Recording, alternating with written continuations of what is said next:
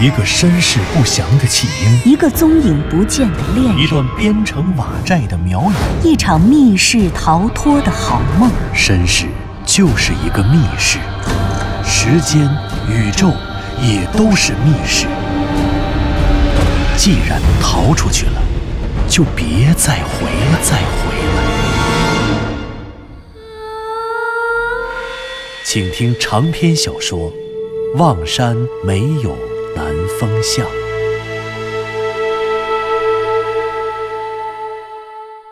第三十集。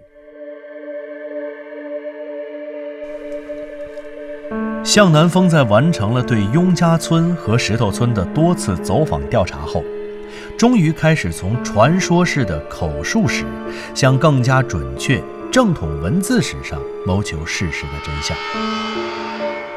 于是，他来到了望山市文史馆，找到了自己的好友潘潘，打算从地方志上下手。然而，他在听潘潘介绍望山市在历史上的行政归属时，无意提到的守南山中的古堡，却令笑口常开的潘潘变得冷峻。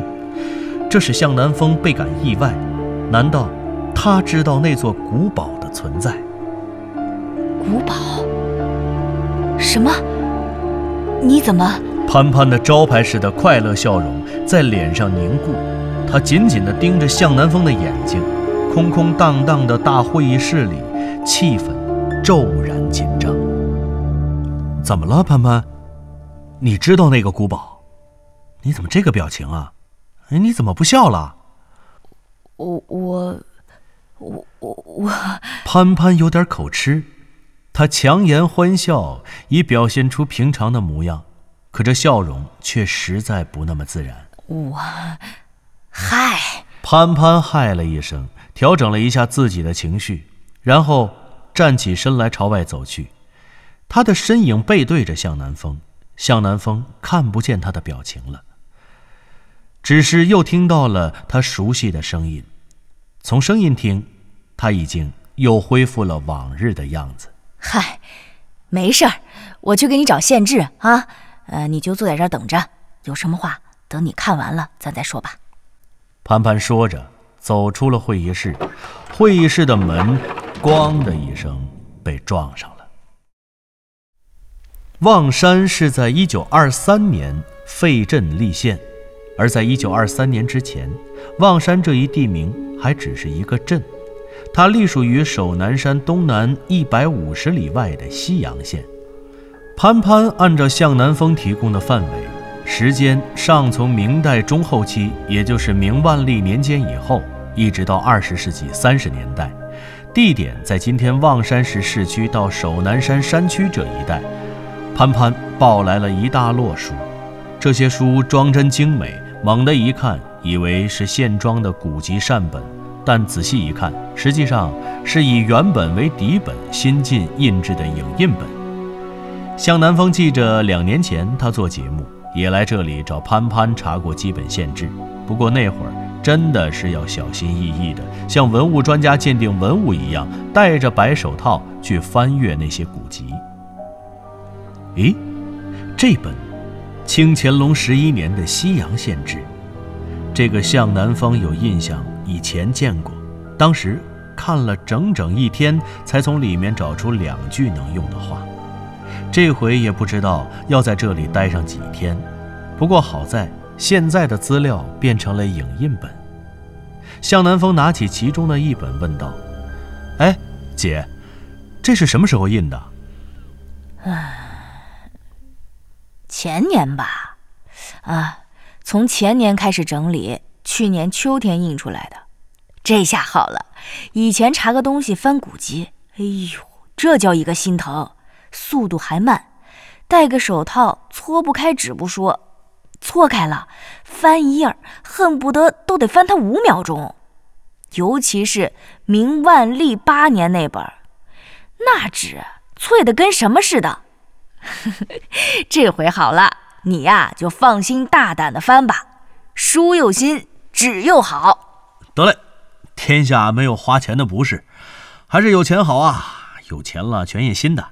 那我这就开始看，啊。呃，姐，你赶快忙你的去吧。行，那你看吧，我在隔壁屋。等会儿啊，咱们出去吃饭。十二点我过来喊你。行，我请您啊吃顿好的。切，就你趁钱，我宰死你！潘潘姐走了以后，向南风开始翻阅桌上的县志。这些县志有薄有厚，最薄的明万历年修的西洋县志只有三厘米厚，最厚的。一九五八年修的望山县新制，上中下分成了三本。潘潘姐临走时告诉他，关于望山，关于他所要查的今天望山市市区到首南山山区这一带的地方志，现存的志书一共有五套。这个在一九五八年编纂的望山县新志的编后记里有详细的讲述，包括他们所记载的时间、编成的时间等等。这五套志书分别是：明代万历八年及公元一五八零年修编的西洋县志；清代康熙三十年及公元一六九一年修编的西洋县志。可这套志书是残品，还是孤品？全国就只有这一套。可惜的是，如今还只残存了三分之一，剩下的三分之二在民国时就因故遗失了。第三本志书是清代乾隆十一年，也就是公元一七四六年编修的西洋县志。这本书有八卷，从体量上看，应该是古代望山最详实的志书。不过，现在这套影印本，八卷是被装订在一起的，但从厚度上还是显得格外突出。第四本志书编写于民国十八年。也就是公元一九二九年，这本志书叫做《望山县重修县志》。一九二三年，今天的望山市市辖区，当年的望山镇废镇设县，从此，望山镇脱离了原西阳县的管辖，变成了望山县，也就是今天望山市的前身。而望山县南的首南山，因为离新晋设立的望山县县治的距离。远比离原西阳县县治的距离更近，所以也被划在了望山县的管辖范围内。那么，一九四九年以后，望山县和西阳县也就一直延续着一九二三年的县域划分，直到一九九五年，由于经济的飞速发展，望山县再一次废县设市。原来的望山县辖区变成了现在的望山市市区的五个区，而原名西阳县的香农县，则变成了望山市下辖的一个县。当然，除了以上这四本志书外，还有一九五八年编修的《望山县新志》，这是望山历史上最后也是最近的一本志书了。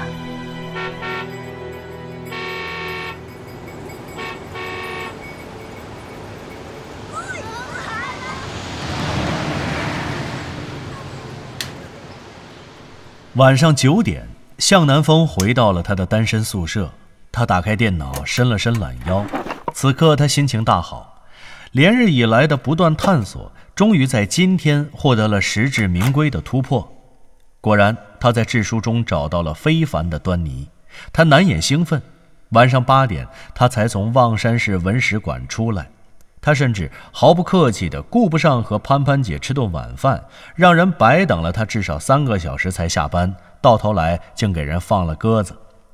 向南风迫不及待地准备把好的消息和新的信息与湘西谷主分享，可直到他奔到宿舍楼下才想起来，不对呀，现在还不到九点，按照湘西谷主的时差，这会儿他肯定还在睡觉。于是。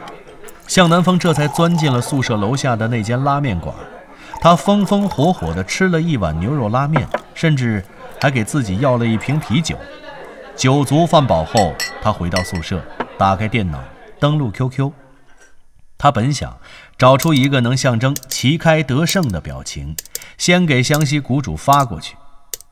没想到的是，他刚把 QQ 登录上去，竟先收到了湘西谷主的留言。而留言的时间竟然是一个半小时以前。向南风，你回来了吗？是的，我回来了。你今天怎么了？难道是睡不着吗？这么早就上线了？哼，不，事实上，我在去望山的路上。啊，你马上要到望山了？飞机还是火车？几点到？我去接你。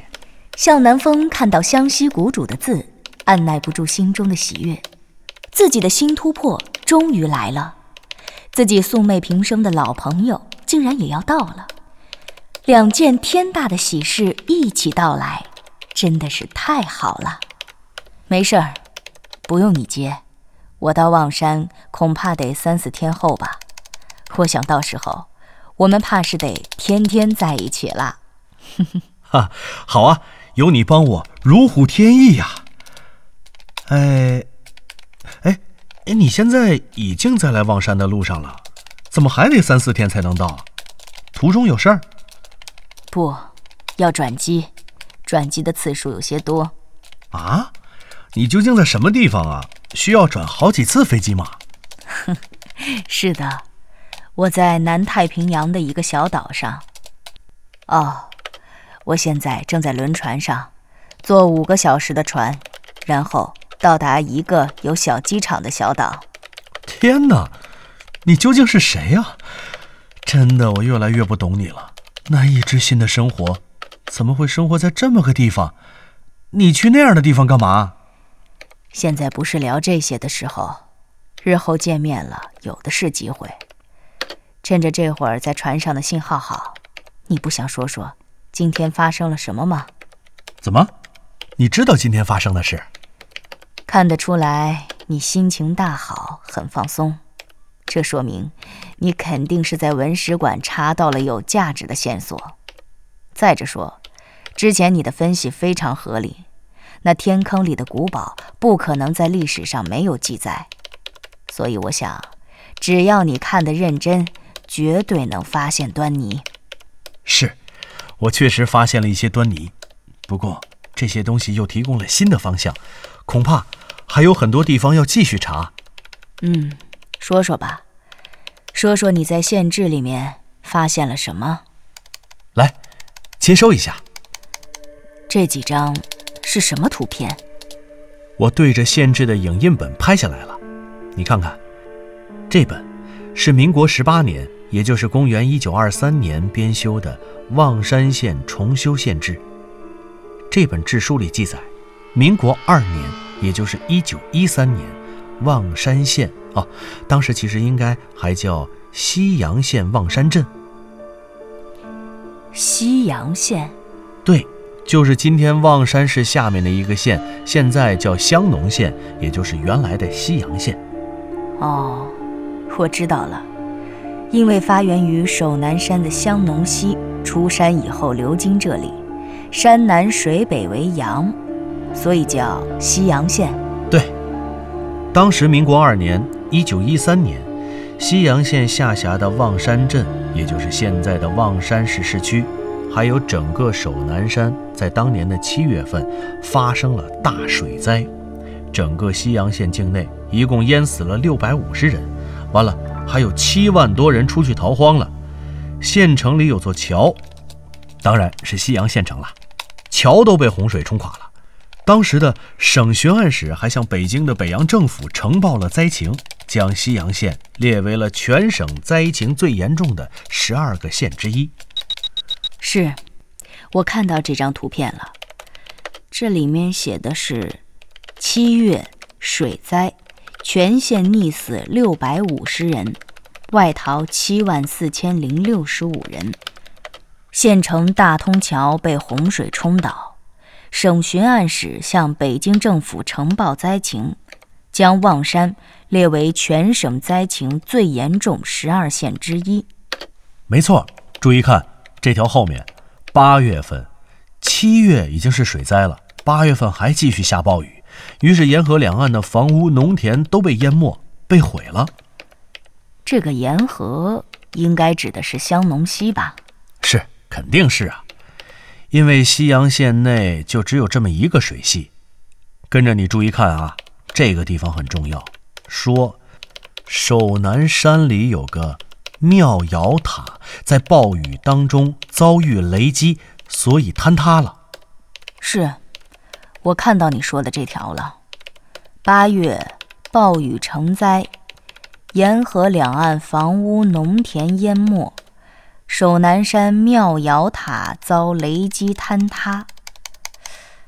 可是我不太明白，这些记载跟我们要找的天坑古堡有什么关系？你别急啊，跟着后面就出来了。隔了一年以后，也就是民国三年，公元一九一四年。你看，你快看那第四张图，把第三张先隔过去，不用看了。向南风说着，双手放在键盘上，激动地敲打着输入字符。那激动的双手好像要飞起来似的。喂，湘西谷主，你看见没看见？在哪儿呢？这第四张图我打开了，哪一列呀？这都是竖版的，哪一列？就第四列，你自己看，自己看写着什么？等了半天，向南风见到屏幕上对方正在输入的显示消失了。他虽然不知道湘西谷主的相貌，但却仿佛能够透过互联网飞越万里之遥的山河大海，想象到这个漂泊在南大西洋上的年轻人目不转睛地注视着屏幕上的照片，然后把字图拉到最大，一遍又一遍地默读思考。然后，面露出惊讶与喜悦的神情。向南风等了足足二十秒钟，对话框里“对方正在输入”的显示才又出现了。又过了十秒钟，一条留言跳了出来：“是年，德商尼可拉斯拆除庙瑶塔废墟，欲在原址建南山馆。”没错，这就是县志上的原文。德商尼可拉斯是谁？那守南山里的天坑古堡，莫非真名便叫做南山馆不成？